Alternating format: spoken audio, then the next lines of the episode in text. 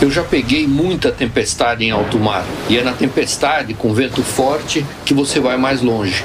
Nessa hora é fundamental ter orientação dos melhores profissionais, porque na crise em alto mar ninguém dorme até resolver. Os assessores de investimentos estão aqui para te ajudar a navegar nesse momento turbulento. Estamos ainda mais próximos para superarmos esse desafio juntos, no mesmo barco. XP, conte com um assessor de investimentos. Bom dia a todos, eu sou o Júnior Marques e bem-vindos ao Giro de Mercado de hoje.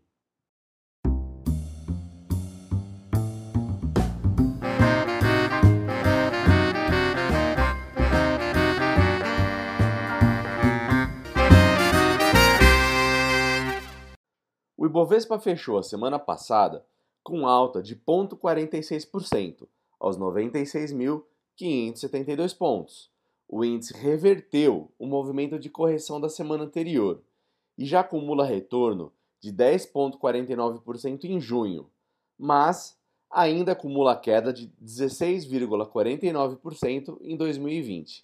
Já o S&P 500 engatou retomada similar no início da semana passada, porém perdeu força a partir de quarta-feira e passou a assumir apenas 1,76% no mês, aos 3.097 pontos no ano, a queda acumulada do índice é de 4,12%.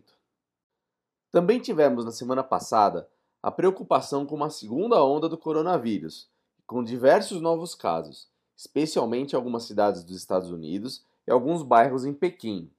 Pesou também negativamente o aumento nas tensões geopolíticas entre Coreia do Sul e do Norte, Índia e China.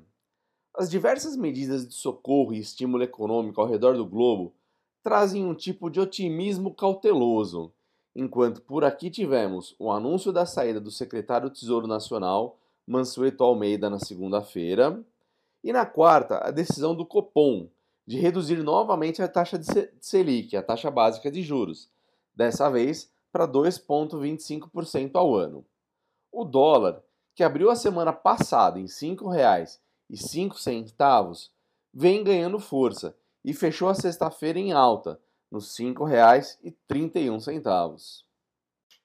E nos últimos sete dias, o Brasil chegou ao pior momento da pandemia do coronavírus no país.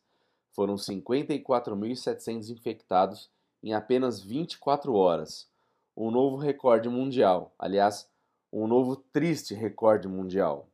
Com isso, são mais de 1 milhão e 85 mil infectados, além de mais de 50 mil mortes e pouco, em pouco mais de três meses de pandemia. Nesta manhã, enquanto os futuros americanos estão positivos, a Europa, ao contrário, opera em queda, ou seja, o mercado dá sinais contrários. E vamos terminando por aqui o giro de mercado de hoje. Tenham todos uma ótima semana e até o próximo. Forte abraço e até lá!